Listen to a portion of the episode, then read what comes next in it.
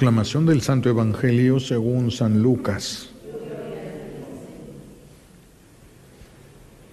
En aquel tiempo dijo Jesús, ay de ti ciudad de Corosaín, ay de ti ciudad de Bethsaida, porque si en las ciudades de Tiro y de Sidón se hubieran realizado los prodigios que se han hecho en ustedes, hace mucho que hubieran hecho penitencia cubiertas de sayal y de ceniza. Por eso el día del juicio será menos severo para Tiro y Sidón que para ustedes. Y tú, Cafarnaum, ¿crees que serás encumbrada hasta el cielo? No, serás precipitada en el infierno. Luego Jesús dijo a sus discípulos, el que los escucha a ustedes, a mí me escucha. El que los rechaza a ustedes, a mí me rechaza. Y el que me rechaza a mí, rechaza al que me ha enviado. Palabra del Señor. Siéntense, por favor. Gracias. Gracias.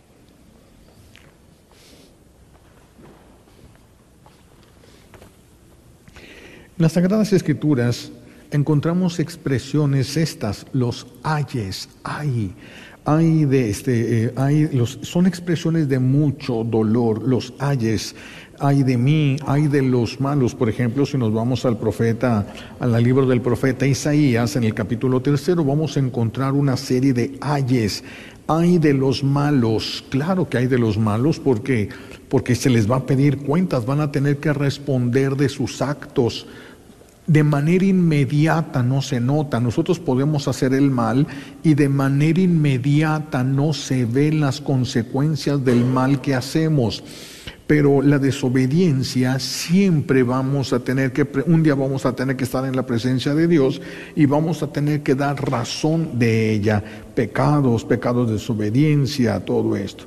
Hoy escuchamos de estas expresiones los ayes en Jesús los hayes en Jesús y los dirige Jesús al pueblo de Dios, al pueblo, a los pueblos en que se hicieron milagros, pero no respondieron al amor con el que Dios los había tratado.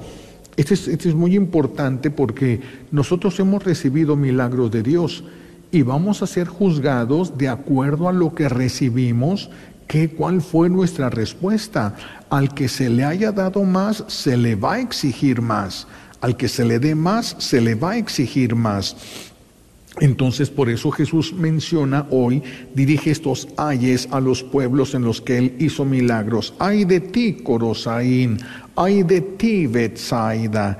También va a decir, ay de ti, Cafarnaum porque recibieron bienes y a cambio de los bienes recibidos ellos respondieron con males. Por eso hay de ti. Esto es importante que lo vayamos asimilando nosotros porque depende de cuánto hayamos recibido depende de cuánto hayamos recibido. Nosotros hemos estado rodeados de muchas bendiciones, tal vez no de las bendiciones que quisiéramos, pero sí estamos rodeados de bendiciones. La primera bendición que hemos recibido es la vida, la existencia, es la primera bendición que hemos recibido y vamos a tener que darle cuentas a Dios de esta grandísima bendición que hemos recibido y de ahí se van uniendo una serie de bendiciones y de milagros en nuestra vida. El poder tener, como, como decía Tony Meléndez, que nació sin brazos, él cuando le preguntaron, ¿tú crees que existen los milagros? Sí, cuando yo veo que alguien mueve una mano para tomar algo que ocupa, eso es un milagro. El poder tener manos. Él nació sin brazos, no solo sin manos, sin brazos. Y aprendió a tocar guitarra. Y aún así salió adelante con menos bendiciones que las que nosotros hemos recibido. A él se le van a pedir cuentas menos rigurosas porque recibió menos bendiciones de las que nosotros hemos recibido de la que nosotros hemos recibido. Y aparte a veces no solamente hemos sido ingratos, sino que hemos correspondido ofendiendo a Dios, haciendo lo que le ofende. Por eso tenemos que detener un poco nuestra vida para pensar en eso, cómo hemos correspondido al amor que Dios nos ha tenido, a la misericordia que Dios nos ha tenido a nosotros, cómo hemos, cómo hemos correspondido. ¿Hay gratitud en nuestro corazón para Dios? o pensamos que Dios se tiene que sentir agradecido con lo que nosotros hacemos por Él. Se podrá, se tendrá que sentir Dios agradecido porque nosotros estamos en la Santa Misa o nosotros deberíamos de ser agradecidos por estar en una Santa Misa. Tenemos que estar checando porque si no se nos escapa de las manos las bendiciones y caemos en la ingratitud sin darnos cuenta.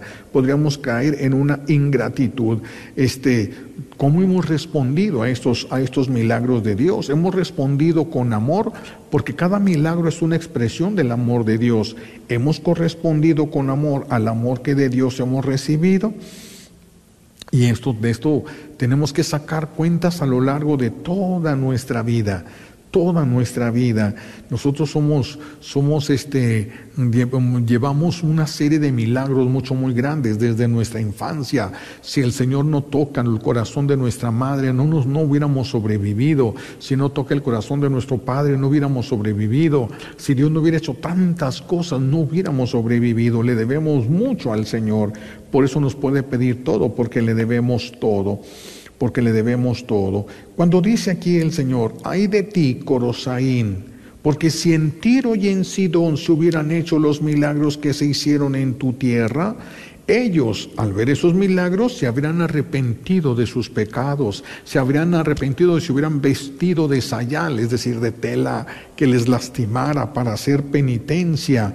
Es decir, con los milagros que recibieron, Dios espera una respuesta. Es algo que se va a meditar el domingo. Se, hacen las cosas cuando nosotros hacemos un trabajo, esperamos una recompensa, esperamos una ganancia. Cuando hacemos un trabajo, también Dios. Pero eso lo vamos a profundizar más el domingo. Aquí lo que podemos decir, bueno, ciertamente algunos no han recibido tantos milagros como otros, algunos han recibido grandes milagros y grande es lo que Dios le va a pedir a esa persona. Dependiendo el grado de milagro que se haya recibido, es el grado de correspondencia que debe de haber en el corazón de la persona. Hay personas que han recibido menos que nosotros y se nos han adelantado en la santidad a nosotros entonces estamos desfasados porque hay quienes han recibido menos milagros que nosotros y han luchado más por su conversión, han luchado más, más por estar más cerca de Dios. La misericordia de Dios, sabemos, es infinita. La, la misericordia de Dios es infinita. Es infinita para aquellos que, aunque no pueden, tratan de corresponder al amor de Dios. Fíjense, esto es bien importante aunque no pueden, tratan de corresponder al amor de Dios. Pero cuando una persona no pretende corresponder al amor de Dios, la misericordia tiene límites. La misericordia de Dios tiene límites, porque mientras más le dé Dios a alguien que le, devuelve ingratitud, más profundamente del infierno va a ir quedando. Por eso es que el mismo Dios se tiene que detener en darle todo lo que quería darle si hay una ingratitud en ese corazón.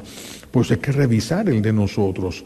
Eh, este, Dios es misericordioso, sí, pero la misericordia tiene límites. Cuando nosotros nos esforzamos por corresponder al amor de Dios, la misericordia no tiene límites. Lo vemos en Dimas.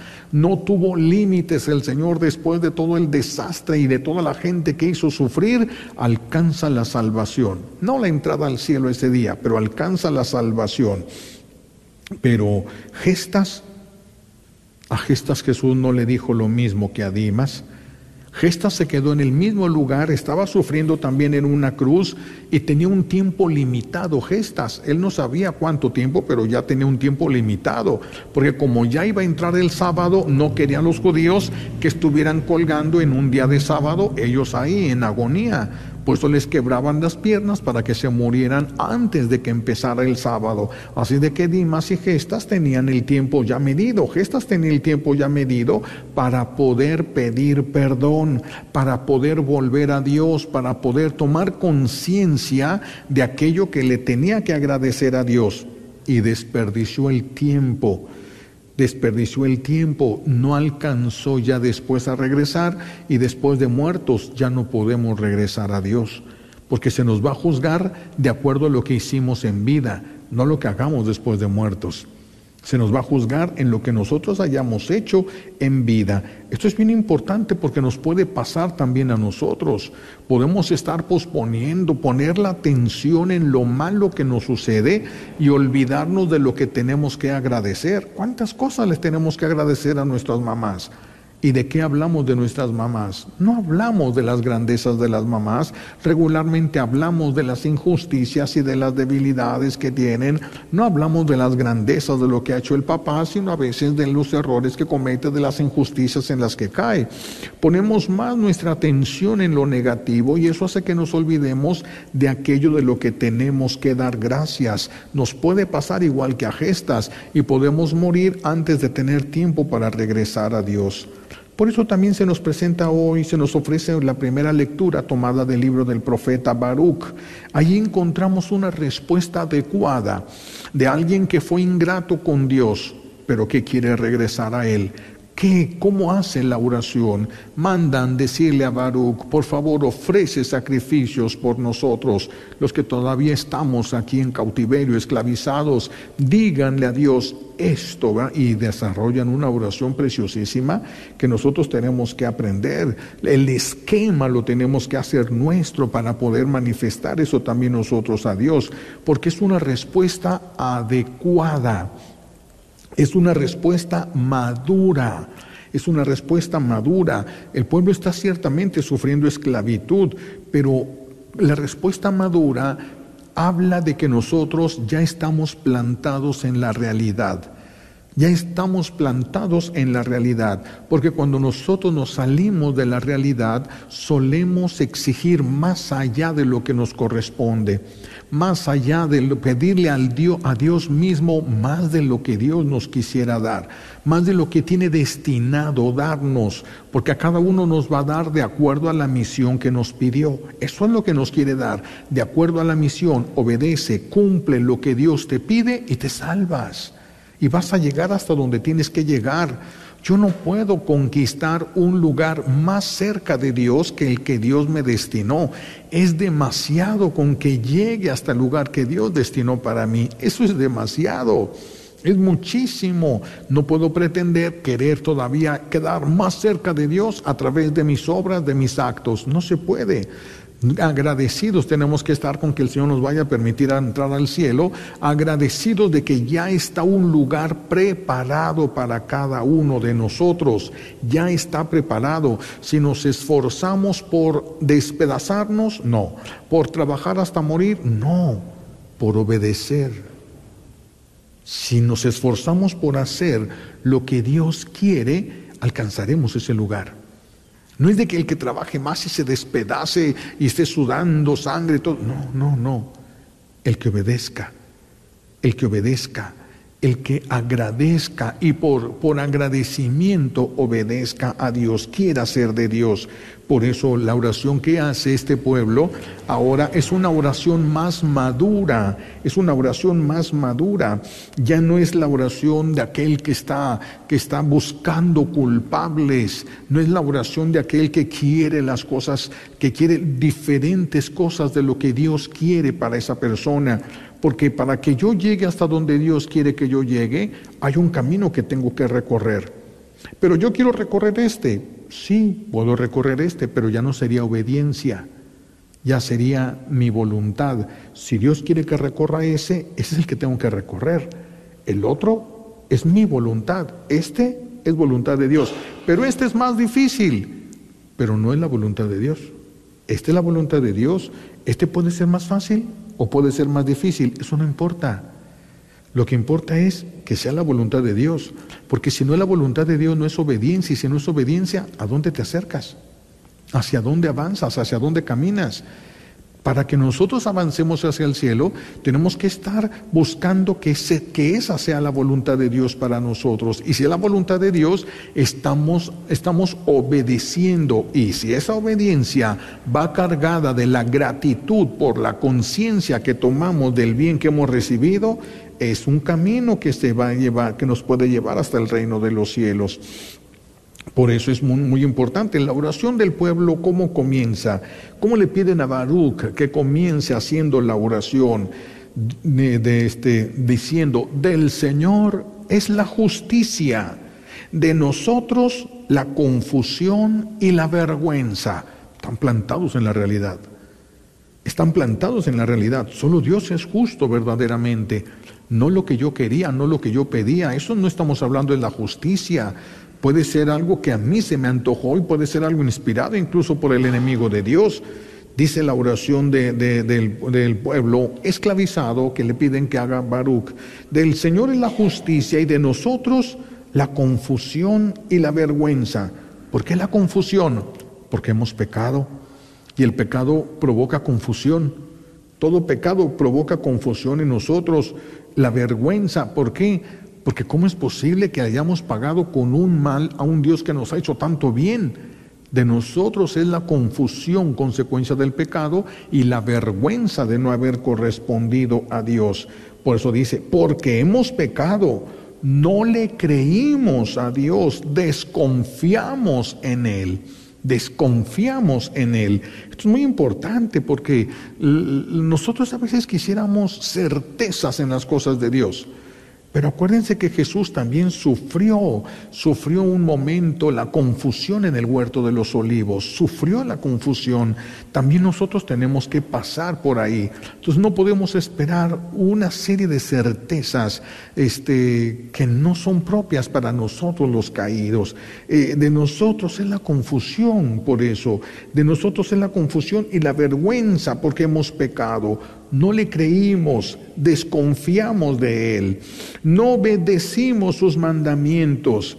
Y esto, fíjense, la conciencia están bien plantados en la realidad. ¿Qué, ¿Qué, es lo que provoca no hacer la voluntad de Dios? Y esto nos ha acarreado desastres y maldiciones. Porque hemos preferido ir tras los deseos perversos de nuestro corazón. Los mandamientos de Dios tienen una finalidad. La finalidad es darnos vida. Ir contra los mandamientos de Dios o ir contra la voluntad de Dios no puede tener vida. Por eso es nuestro trabajo es el discernimiento, el caminar, el caminar en fe, porque no siempre vamos a tener la plena certeza, forma parte de la purificación, forma parte de la purificación que vamos a vivir, es ir caminando con la confusión, con la cruz a cuesta, rodeado de dolores, coronado de espinas, azotado, griterío de la gente, esa es la confusión que provoca el pecado. Y tenemos que caminar, hemos pecado, tenemos que avanzar por ahí. Hemos pecado también nosotros. Abrazar esto, el, pecado aumenta los derechos y la fuerza del enemigo de Dios con la que puede hacernos sufrir. Entonces, pues mientras más hayamos sufrido, más hayamos pecado, más sufrimiento vamos a ver acarreado. Vamos a ver, nos sabemos, nos hemos provocado el sufrimiento nosotros nos lo hemos provocado a través de la desobediencia. Hay una corresponsabilidad que tenemos que tomar en cuenta en todos los que formamos la humanidad. La acción de unos afecta a todos. Somos un solo cuerpo, la humanidad. Por eso el pecado de Adán nos afectó a nosotros, pero de una manera especial, porque él fue el primer hombre y con Eva, que fue la primera mujer. Por eso nos afecta de manera especial, pero todos los pecados nos afecta de una manera directa o indirecta. Todos los pecados nos afectan.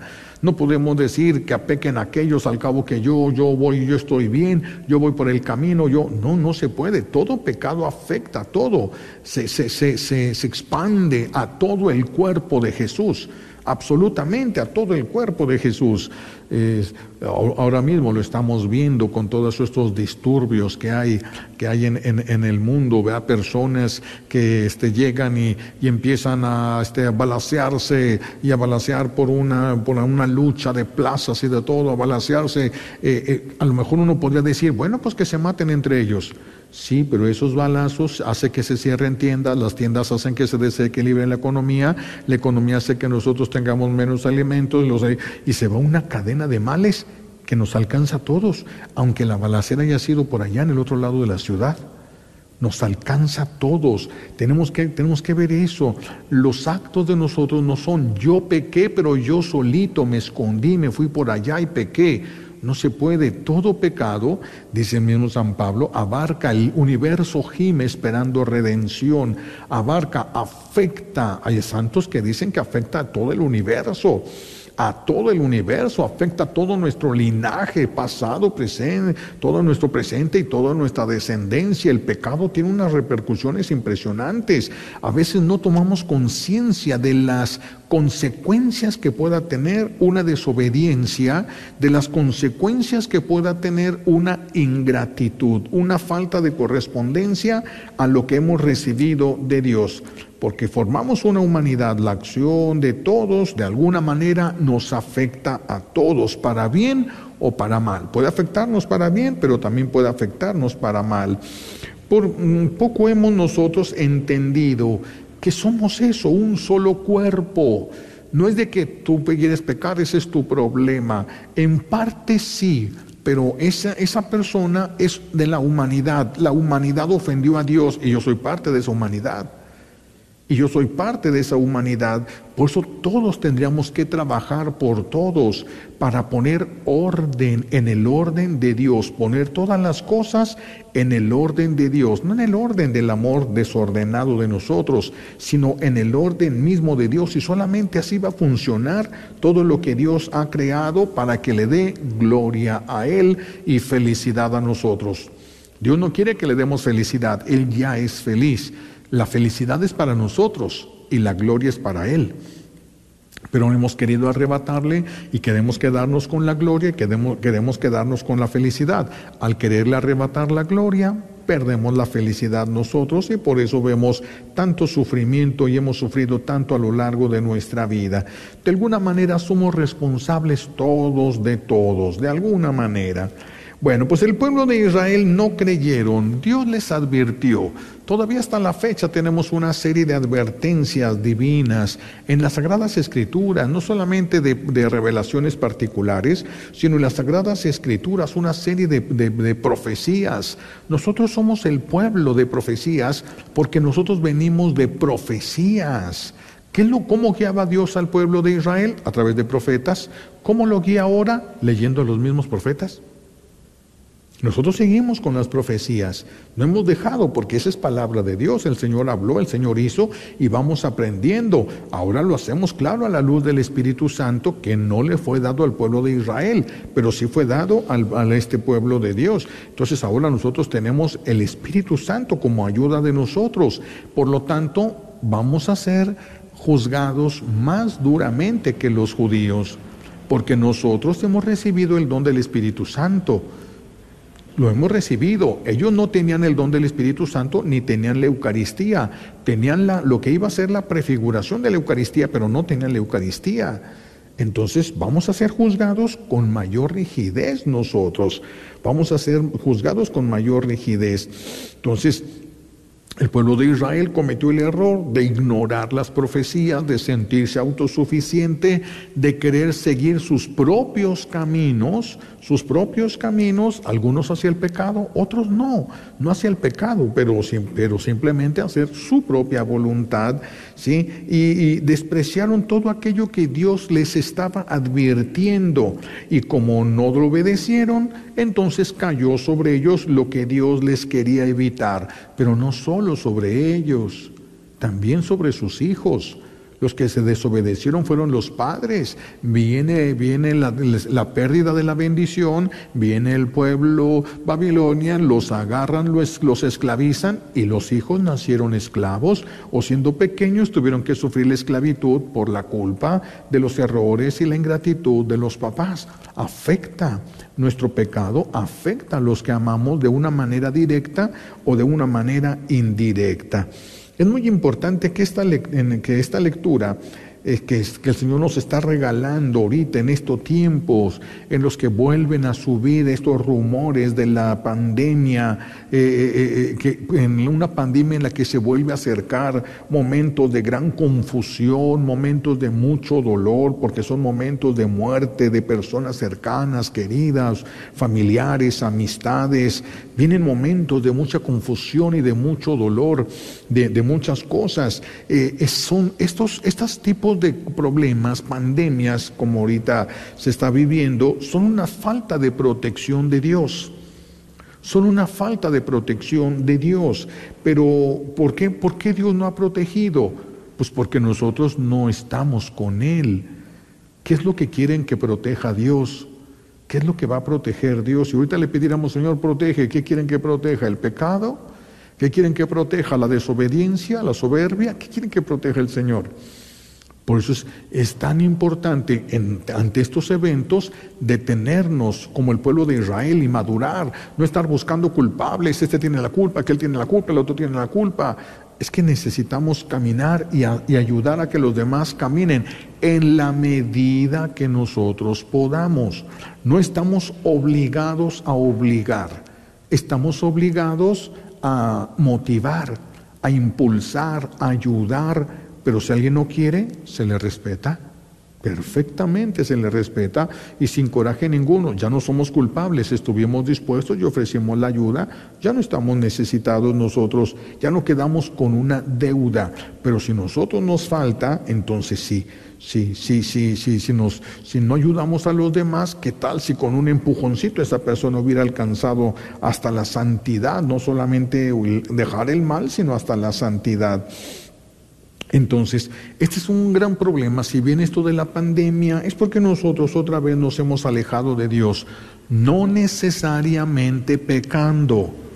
Basta con que no estemos haciendo la voluntad de Dios, aunque estemos haciendo el bien, porque Dios no nos trajo al mundo a hacer todo el bien posible. No nos trajo a hacer todo el bien posible, porque podríamos salir a la calle, darle de comer a los niños, darle de comer a los que están esperando en un hospital, a ver los resultados de su familia. Tal vez tengan dinero, pero no tienen tiempo ni de ir a la tienda. Tal vez podamos salir a darle de comer a los perros callejeros. Tal vez tengamos... Hay tantas cosas que se pueden hacer de bien, tantas personas que han perdido el equilibrio mental, tantas cosas que se pueden hacer entonces tenemos que hacer todo el bien posible, no nos alcanza la vida y no haríamos nada completo. ¿Qué tenemos que hacer? Lo que Dios quiera. Ese es nuestro camino. Lo que es la voluntad de Dios para nosotros, ese es nuestro camino. Ese es nuestro camino. Pero yo quisiera hacer más. Esa es tu voluntad. Esa es tu voluntad, ya no es la voluntad de Dios. Quiero hacer menos. Eso es tu voluntad, no es la voluntad de Dios. El, problema es discernir cuál es esa voluntad de Dios y seguir ese camino de la voluntad de Dios con una obediencia con cargada de gratitud, cargada de gratitud. Entonces, por eso este pueblo ahora se da cuenta, está, está la, la, oración como la comienzan el pueblo de Israel, eso es como nosotros deberíamos de empezar nuestra oración, con una toma de conciencia de nuestra realidad una toma de conciencia de nuestra realidad, porque cuando estamos sufriendo queremos dejar de sufrir y cuando no estamos sufriendo ahora queremos otras cosas. No valoramos lo que ya lo que ya tenemos, no valoramos lo que Dios quiere, no valoramos el camino que Dios nos ha marcado, porque a veces tenemos nuestros propios planes nosotros. Por eso la oración sí es conveniente comenzarla con una toma de conciencia de que hemos pecado, de que hemos pecado, hemos pecado, hay que tomar conciencia. Eh, esta toma de conciencia nos va a impulsar, nos va a motivar a que pidamos perdón, avergonzados porque ofendimos a Dios. Hemos ofendido a Dios, hemos hecho lo que no le agrada simplemente con no hacer la voluntad de Dios. No le hace que no hicimos nada, pero no hiciste la voluntad de Dios. Pero no hice nada, pero no hiciste la voluntad de Dios. No basta con que no hagas nada se trata de hacer la voluntad de Dios. Y al no haber hecho la voluntad de Dios hay consecuencias. Hay un bien que no se hizo, hay una tuerca que no fue apretada, hay un tornillo que no está donde le corresponde. Eso va a tener consecuencias con el tiempo. Se va a debilitar, se va a desajustar la máquina y va a terminar por no avanzar. Entonces nosotros hemos ofendido a Dios, eso es lo primero que tenemos que tomar conciencia. Nosotros hemos ofendido a un Dios que nos ama, que nos ama. No solamente hemos ofendido a Dios, pero es que nos ama. Es que nos ama. Hemos ofendido al que nos ama. ¿sí? Estamos haciendo sufrir a los que nos aman. Estamos haciendo sufrir. Después de esa toma de conciencia de la realidad de lo que estamos haciendo y a quién estamos ofendiendo, a quién estamos perjudicando, de esa toma de conciencia viene la confesión del pecado. Por eso no se puede confesar a alguien que no ha hecho un examen de conciencia, porque ¿qué va a decir? Necesitamos primero la toma de conciencia, después viene la confesión, el arrepentimiento por lo que se hizo y la confesión del pecado. Pero fíjense, esto es importante en el pueblo de Israel, ya no evade su responsabilidad, ya no evade. Sí, sigue, estás en esclavitud, sí, pero tiene la culpa que él, para es que lo que aquel hizo no asume su responsabilidad como pueblo, aunque él no haya hecho nada. Asume la responsabilidad como pueblo. Nosotros hemos asumido responsabilidades como iglesia Pareciera que los pecados que cometa un obispo, un cardenal, son sus pecados, son esto, ni siquiera como no sentimos una necesidad de pedir perdón a Dios, porque su iglesia, que forma, de la cual también nosotros formamos parte, lo ha ofendido lo ha ofendido y permitimos que en nuestra casa los que Dios nos ha encomendado lo ofendamos. Todo eso, todo eso, por eso, por eso después de la toma de conciencia viene, viene el arrepentimiento y viene este, viene la aceptación también de la responsabilidad que se tiene por lo que se está sufriendo, se está aceptando el error personal y se está aceptando hemos ofendido a Dios. Todos sufrimos, todos estamos sufriendo. Una persona abre la ventana y a todos les pican los moscos no solamente a la persona que abrió la ventana. Después de esa, de esa toma de conciencia y, de esa toma de responsabilidad del, del sufrimiento que se tiene, después de haber aceptado el error personal, viene la aceptación del castigo. Eso también lo hizo Dimas. Nosotros estamos aquí porque lo merecemos. Toma de conciencia de sus errores toma de conciencia de sus errores y aceptación del castigo. Estamos aquí porque lo merecemos. Es algo que también tenemos que incluir en nuestras oraciones, porque a veces oramos como si fuéramos perfectos, como si nunca faltáramos a la justicia, como si nunca faltáramos a la caridad. Que no nos demos cuenta de todo lo que faltamos es otra cosa. Pero de ahí a que seamos perfectos a los ojos de Dios, tal vez seamos perfectos a nuestros propios ojos, pero no porque seamos perfectos, no porque yo me vea bueno, Dios me va a ver como bueno. Dios ve la realidad. Yo soy el que tengo que luchar para ver la realidad, no lo que yo quiera ver. Porque si yo nada más me aferro a lo que yo veo, a lo mejor yo no le tengo que pedir perdón a nadie, pero si yo le pido a Dios que me permita ver la realidad, esa realidad con la que me voy a topar el día del juicio particular, y Dios me la adelanta, voy a darme cuenta de todo el mal que les he hecho a todos los que me rodean, incluso a aquellos que yo ni siquiera pensé que les había hecho daño. Por eso viene este, como siguiente paso la aceptación del castigo. Aquí en esta aceptación del castigo ya no se está culpando a Dios. Mucha gente culpa a Dios. ¿Por qué se murió? ¿Por qué se murió mi hijo? ¿Por qué me, me lo quitó Dios? Y eso pues lo hemos meditado en otras ocasiones, como les ponía aquel ejemplo de la mamá que, que, que, Dios sabe que su hijo va a tener un accidente que lo va, que lo va a poner en riesgo de muerte. Y entonces Dios le pone en el corazón de la mamá, su hijo está lejos, pero le pone en el corazón de la mamá que tiene que rezar por él. Pero como es algo muy fuerte, la levanta en la madrugada, que se levante con un sobresalto en el corazón, siente que su hijo necesita, pero cuando se despierta, voltea, ve el reloj y dice, ay, todavía no es hora de levantarme. Y se vuelve a acostar y se enreda en las, en las cobijas. Y al siguiente día vuelve a levantarla, Dios la vuelve a despertar para que reza y se vuelve a acostarme, a enredar con las cobijas. Y al siguiente día la vuelve, porque ya nada más falta 15 días para que el accidente la vuelva a levantar el Señor y se toma unas pastillas para dormir. 15 días tomándose las pastillas, se mata el hijo. Señor, ¿por qué lo permitiste? Ella es la culpable. Ella pudo haberlo evitado, no la culpable, pero ella pudo haberlo evitado pero no escuchó a Dios, no entendió. ¿Cuántas veces nosotros no hacemos la voluntad de Dios y no vemos el efecto que esto puede tener a nuestro alrededor? Pasan cosas, pero no sabemos qué es el efecto de nuestras malas decisiones, del haber nosotros abrazado el pecado, de no haber simplemente obedecido a Dios, de no haber agradecido al Señor lo que nos ha dado. Por eso es tan importante que aquí el pueblo de Dios acepta el castigo que Dios le ha puesto, que Dios, lo que Dios ha permitido que le pase. Estamos aquí, dice Dimas, tú y yo estamos aquí, le dice a Gestas, porque lo merecemos, pero él nada malo ha hecho. Ya no se va a culpar a Dios de las consecuencias de nuestras malas decisiones. Es un paso más caminando en la realidad sin culpar a Dios, sin querer que Dios se encargue de todo, que nos vuelva inmunes, que nadie nos toque, que nadie nos vea mal, que nadie nos critique, que nadie nos haga ninguna clase de daños. Dios no prometió inmunidad a nadie. El que quiera seguirme agarre su cruz. El que quiera seguirme agarre su cruz, eso no es inmunidad para nadie. Pero nosotros queremos que Dios sea esto, por eso le echamos la culpa. Entonces, si yo no soy feliz y se me pasan cosas malas, Dios tiene la culpa. No, no la tiene la culpa. Por eso es tan importante la realidad, estar centrados en la realidad. ¿Cuál es? ¿Qué es lo que Dios ve en tu vida? No cómo nos sentimos. ¿Qué es lo que Dios ve en tu vida? Esa es la realidad. Uno la entienda o no, eso es lo de menos.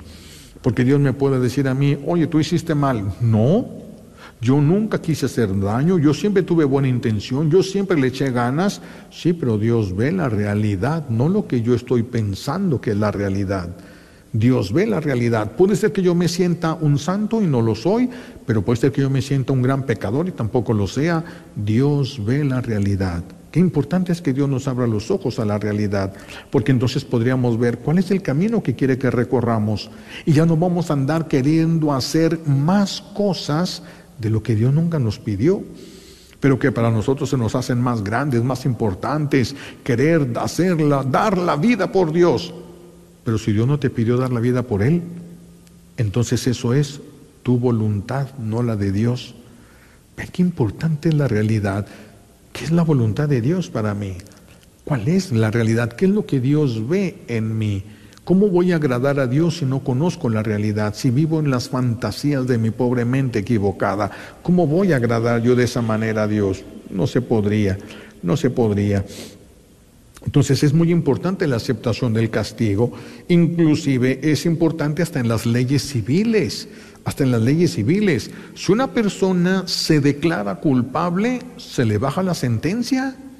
Simplemente porque se declare culpable, se, le baja la sentencia a la persona. Si, el, si, el, asesino o la persona que hizo el mal se entrega voluntariamente, la sentencia baja. Si no lo tuvieron que perseguir y agarrar y, meterlo por la fuerza, entonces si tiene que ser así, la sentencia sube. Es peligroso esta persona, pero la aceptación del castigo hace que baje la indignación del juez.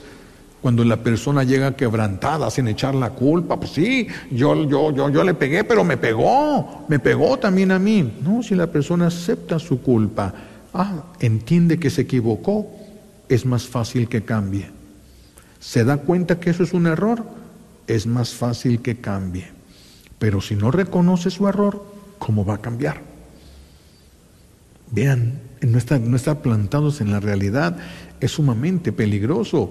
Podemos estar donde nos toca como gestas. Gestas no está plantado en la realidad. Lo que quiere es zafarse de la realidad esa. Si eres el Hijo de Dios, bájate y bájanos de aquí. Él, él, no acepta su realidad. Nunca aceptó. Yo la regué, yo estoy aquí porque me equivoqué. No. No está plantado en la realidad y se muere en su propia falsa realidad. Se muere en su falsa realidad. Pues es tan importante la aceptación del castigo, pues es tan, tan importante. Repito, la persona que acepta el castigo significa que entiende que hizo un mal y esa persona puede cambiar. Por eso es que se le reduce la, la condena. La sentencia se queda reducida porque ya entendiste, ya no lo quieres hacer, entonces no hace falta que dures tanto tiempo en ese castigo, ya se puede reducir. No entiendes si crees que todos tienen la culpa, enciérrenlo porque este le va a seguir y nunca va a entender que está haciendo un mal. Es un peligro para todos porque él ni siquiera sabe que está haciendo el mal. Enciérrenlo de por vida ese. Es, la diferencia entre estar plantados en la realidad y no estar plantados en la realidad. Entonces, este, a pesar de que se reconoce uno, el último paso, después de que uno se reconoce merecedor de, ese castigo, a pesar de eso, atreverse a pedir misericordia, porque Dios me ama. No porque yo grite que soy inocente, porque Dios me ama. Es el punto clave, el punto final. Pero para reconocer, Dios me ama y me ama a pesar de lo que soy. Yo reconozco mi culpa, acepto que merezco un castigo, estoy donde merezco, pero te pido misericordia. A ti que me amas, allí es donde se da la gracia de la misericordia. Allí es donde se desborda la misericordia de Dios, pero no cuando nosotros nos aferramos a nuestra voluntad, a querer hacer nuestra voluntad, llenos de ingratitud a pesar de todo lo que hemos recibido de Dios, de querer ofrecerle a Dios lo que nosotros queramos, no lo que es su voluntad, sino lo que nace de nuestra propia voluntad, y luego todavía querer que Dios nos libre, como lo hizo Gestas, que, que Dios nos quite de todo sufrimiento, que nos baje de la cruz y que nos haga. ¿Para qué? Si Jesús hubiera bajado a, Dimas y a Gestas de la cruz, ¿qué hubiera sucedido? Dimas probablemente hubiera seguido con su conversión adelante, más agradecido porque lo bajó de la cruz. ¿Y Gestas se hubiera convertido? No. Hubiera aprovechado para seguir haciendo lo que siempre había hecho, lo que siempre había hecho. Eso es cuando nosotros nos aferramos a hacer nuestra voluntad. ¿Qué puede hacer Dios? A veces cuando nos entercamos nos deja como el hijo pródigo. es como si el papá le hubiera dicho, no te vayas, no te vayas, no te vayas, yo me quiero ir, me quiero ir, me quiero ir. Vete. Ve, ve, ve y experimenta si en realidad eso es. Si en realidad esa era la voluntad de Dios, porque cuando es la voluntad de Dios hay bendición. Bendición no significa te va a ir bien, significa te va a sostener. No significa que te va a ir bien, significa que te va a sostener. Él te pide que vayas por ahí, Él te sostiene. ¿Vas por donde tú quieres? Bueno, vete por donde tú quieres. Vas por donde Dios quiere, Él te sostiene. Por eso no significa, como Dios quiere esto, se tienen que abrir las puertas, tiene que ser todo bonito. No. Si Dios te quiere, que te, vas por donde es la voluntad de Dios, Él te sostiene. Esa es la grandeza, mis hijos. Es la grandeza de todo eso. Por eso reconocer, llevar todo este proceso, todo este proceso como, como se ha mencionado, que lo vemos aquí en el libro del profeta Baruch, el pueblo de Dios quebrantado por la esclavitud, tomando conciencia ya, se le pasó el berrinche, se le pasó el coraje, se le pasó la indignación, ya queda solamente la realidad. Ahora dicen, hemos pecado. Baruch, le mandan decir a Baruch, ofrece sacrificios de nosotros es la, vergüenza, la confusión y la vergüenza, porque nosotros hemos pecado, estamos donde merecemos. Ya después de que se, presenta, se ofrece a Dios todo esto, se pide perdón, hay un arrepentimiento y se pide perdón, y entonces ya viene la, búsqueda de, la, de las promesas de Dios, de la misericordia de Dios. Se atreve uno a pedir misericordia porque sé que me amas, como el hijo pródigo regresaré porque mi Padre es bueno. No porque yo soy astuto, lo voy a engañar, lo voy a envolver, le voy a decir unas dos lagrimitas y ya me va a creer y me va a dejar entrar. No, porque Él es bueno. Por eso volveré, porque no me va a rechazar, porque Él es bueno. No por lo que yo le diga, lo que Él le dijo fue la realidad. He pecado contra el cielo y contra ti. No llegó y dijo, ay, es que me engañaron, me dijeron que me fuera, que me iba a ir bien. No, no le echó la culpa a nadie, yo pequé, yo cometí un error, yo. Y por mí han sufrido muchos. Mía es la confusión y la vergüenza. Estoy donde merezco estar, pero a ti que, que me amas, te pido perdón y te pido, ten misericordia de mí. Y tiene misericordia el Señor. De aquel que se puede tener misericordia, porque si no se está en la realidad, repito, bajar a gestas de la cruz sería volver a mandarlo a hacer sufrir a más personas y a hundirse todavía más profundamente en el infierno. No iba a cambiar, no iba a cambiar a pesar de un milagro. Los milagros no cambian a la gente. Las, los que tienen fe sí, pero los que no, pues no. Entonces, después de, ¿qué es lo que viene después de este momento culmen de parte de nosotros? Pedir la misericordia de Dios para nosotros, que no la merecemos, pero que Él nos ama y pido misericordia porque ya he reconocido que yo cometí el error. ¿Qué es lo que sigue que corona ahora todo? La compasión divina, el consuelo de Dios. Consuelen a mi pueblo, dice el Señor porque ya pasó el tiempo de su purificación, ya pagó lo que tenía que pagar, ya entendió. Entonces consuelen a mi pueblo. Ya terminó el tiempo de la purificación, viene el tiempo del consuelo. Pero ¿cómo va a pasar el tiempo de purificación en mí si yo no tomo conciencia de mi realidad y si yo culpo a todos y si yo todavía no entiendo cuál es la voluntad de Dios y me aferro a mi voluntad? ¿Cuándo va a pasar el, va a pasar el tiempo del castigo? Yo podría estar alargando el tiempo del castigo y de la purificación en mí. Por eso necesitamos llevar este recorrido, mm, la madurez, la madurez suficiente para aceptar el propio pecado. Entonces, después de que se reconoce el, merecedor del castigo, se pide la misericordia y después de la oración, después de, que Dios derrama su misericordia, la va a derramar a manera de consuelo divino ya no hace falta que sea castigado, ya entendió, ya no lo va a volver a hacer, ya pagó lo que hizo, ya, pero aceptó, aceptó como Dimas, yo, y tú, le dice a Gestas, estamos aquí porque lo merecemos. Si en el, todo el mundo siguiéramos este esquema de oración, pidiéramos a Dios la gracia de abrir los ojos a nuestra realidad, es decir, ver lo que Él ve en nosotros, no lo que nosotros queremos ver o estamos convencidos de que es, no, ver lo que Dios ve. Si nosotros viéramos lo que Dios ve, sabríamos quién somos, dónde estamos, por qué estamos donde estamos, aceptaríamos la situación de esta purificación en este castigo y de aquí podríamos pasar a alcanzar misericordia, reducción de la pena. Pero mientras sigamos tercos, mis hijos, en el pecado, tercos en nuestra ceguera, qué difícil va a ser que termine este tiempo. Estaríamos alargando y alargando y alargando el tiempo de nuestra purificación estaríamos obligando a Dios que en lugar de derramar misericordia, siga derramando justicia, porque tenemos todavía deudas que se tienen que pagar, cosas que tenemos que entender. No entendemos por la buena, a ver si entendemos por la mala. Es un acto también de misericordia. No entendemos por la buena, a ver si por la mala.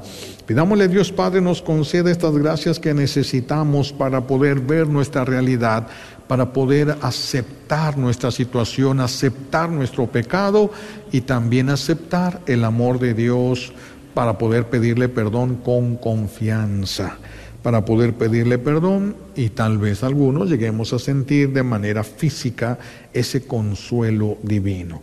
Le pedimos a Dios Padre las gracias que necesitamos por los méritos de Jesucristo en la cruz y por la poderosa intercesión de la Santísima Virgen María al pie de la cruz. Alabado sea Jesucristo. Gracias por apoyar nuestro esfuerzo de evangelización por medio de las ondas radiales de Radio Guadalupe.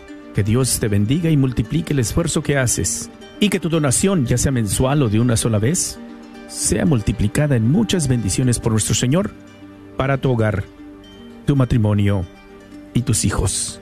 Gracias por tu sacrificio.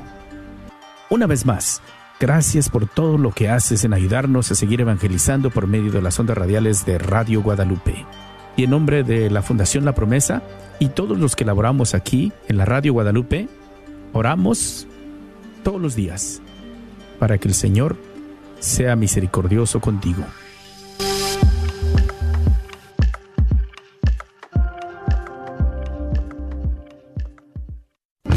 Aprovecha los descuentos en los cementerios católicos por parte de Dignity Memorial, un patrocinador de Radio Guadalupe que están ofreciendo en el área de Dallas Fort Worth. Dignity Memorial está celebrando su festival de otoño y celebración del Día de los Muertos y tendrán seminarios todo el mes de octubre. Estos seminarios se llevan a cabo en algún restaurante. Llama hoy al 214-231-0426 para hacer una cita y ver cuál es el seminario más cercano a ti. Octubre 11 y 12, las siguientes áreas estarán llevándose a cabo talleres de información en algún restaurante. Bend, Texas, DeSoto, Texas, Frisco, Texas y Fort Worth, Texas. Una vez más, octubre 11 y 12 en estas localidades. 214-231-0426, una oportunidad de fijar el precio de la parcela que escojas en el cementerio, a la vez que tendrás una oportunidad de dar a conocer a tus familiares tus últimos deseos, hacer los arreglos funerales a tu gusto y a la vez crear un monumento único y significativo para ti y tu familia. Aprovecha el descuento exclusivo para los radioescuchas de Radio Guadalupe. Por tiempo limitado, podrás obtener hasta el 16% de descuento en la parcela del cementerio que escojas. Una vez más, no lo olvides, los seminarios se están llevando a cabo en toda el área de Dallas-Fort Worth. Llama al 214-231-0426 para ver cuál es el seminario más cercano a ti. 214-231-0426. O visita nuestra página en Facebook e Instagram y encontrarás los flyers de todos los eventos y seminarios que se están llevando a cabo por parte de Dignity Memorial. Este fin de semana del 14 y 15 de octubre también se estará llevando a cabo un open house. Puedes visitar cualquiera de los cementerios católicos donde estarán los representantes respondiendo a tus preguntas y enseñándote las parcelas y áreas designadas que están disponibles en este festival de otoño y celebración del Día de los Muertos.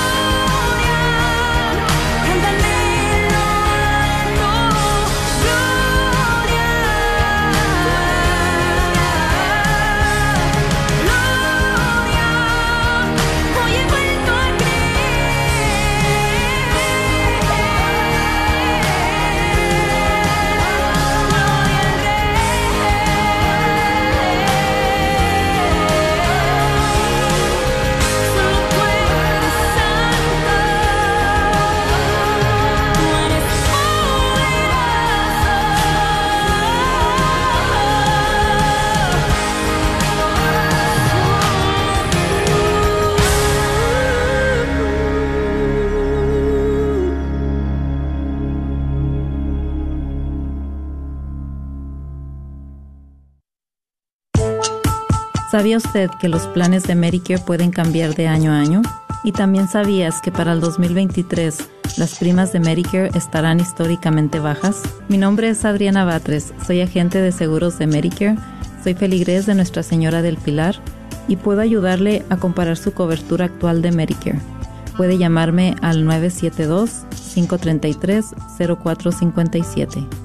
Si eres beneficiario de Medicare o estás a punto de cumplir los 65 años de edad y necesitas ayuda, llámale a Adriana Batres al 972-533-0457. La carnicería y taquería Don Cuco, localizada en el 1701 South Peach Street, esquina con la Bruton, te invita a aprovechar sus especiales para esta semana. Recuerda que aquí podrás encontrar carnes frescas y todos los abarrotes y verduras para tu hogar. Carnicería y taquería Don Cuco. Más informes al 972-285-6200. 972-285-6200. Te esperamos. ¿Estás tratando de comprar o vender tu casa y no sabes dónde empezar? Llama a Rosa Laureano al 214-236-6736 y déjate guiar por los pasos necesarios en obtener o vender tu propia casa. ¿No tienes seguro social? No hay problema. Si tienes el ITIN, Rosa te puede ayudar a obtener tu meta. Llama a Rosa Laureano al 214-236-6736. Coldwell Bankers Apex Realtors, donde nuestra filosofía es poniendo los intereses de nuestros clientes sobre todo. Este es un patrocinio para la red Radio Guadalupe.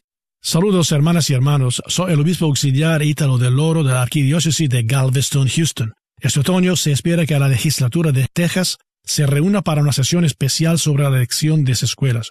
Como uno de los obispos de Texas, espero que aprueben un programa de elección de padres para permitir que las familias accedan a más opciones educativas. La Iglesia enseña que los padres son los principales educadores de sus hijos. Como tales, los padres tienen el derecho y la responsabilidad de determinar el mejor ambiente educativo para sus hijos y con el gobierno cooperando con los padres para brindar esa educación. Si bien el sistema de escuelas públicas es un regalo, los padres también deberían tener la libertad de elegir otras opciones para sus hijos. Los animo a visitar el sitio web de la Conferencia Católica de Obispo para obtener más información sobre la elección de los padres y cómo comunicarse con su representante estatal local sobre este importante tema. Gracias y que Dios los bendiga. Si te identificas con este sonido es porque eres camionero, así que déjame invitarte a la reunión que se llevará a cabo este 28 de octubre en la Catedral de Nuestra Señora de Guadalupe en Dallas, Texas. Camioneros como tú que buscan tener un encuentro personal con el Señor. Mayor información en apóstolesenelcamino.com. Hola, soy Dr. Peralta, quiropráctico. Si usted sufre de dolores de artritis o musculares como dolores de coyunturas en el cuello, espalda o cintura, también inflamación en los hombros, manos, rodillas y pies, háblenos al 214-942-3700. 214-942-3700. Recuerde, también atendemos cualquier accidente de auto o de trabajo. 214-942-3700. Este es un patrocinio para la red de Radio Guadalupe. Oración por obtener la divina misericordia. Oh Dios de gran misericordia, bondad infinita, hoy toda la humanidad clama desde el abismo de su miseria a tu misericordia, a tu compasión, oh Dios, y grita con la potente voz de la miseria. Dios indulgente, no rechaces la oración de los desterrados de esta tierra.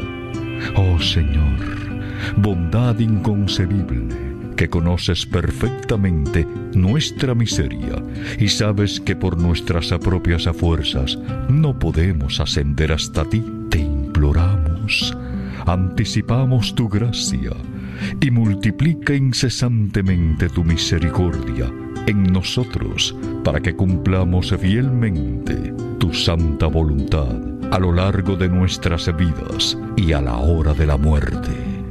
Amén.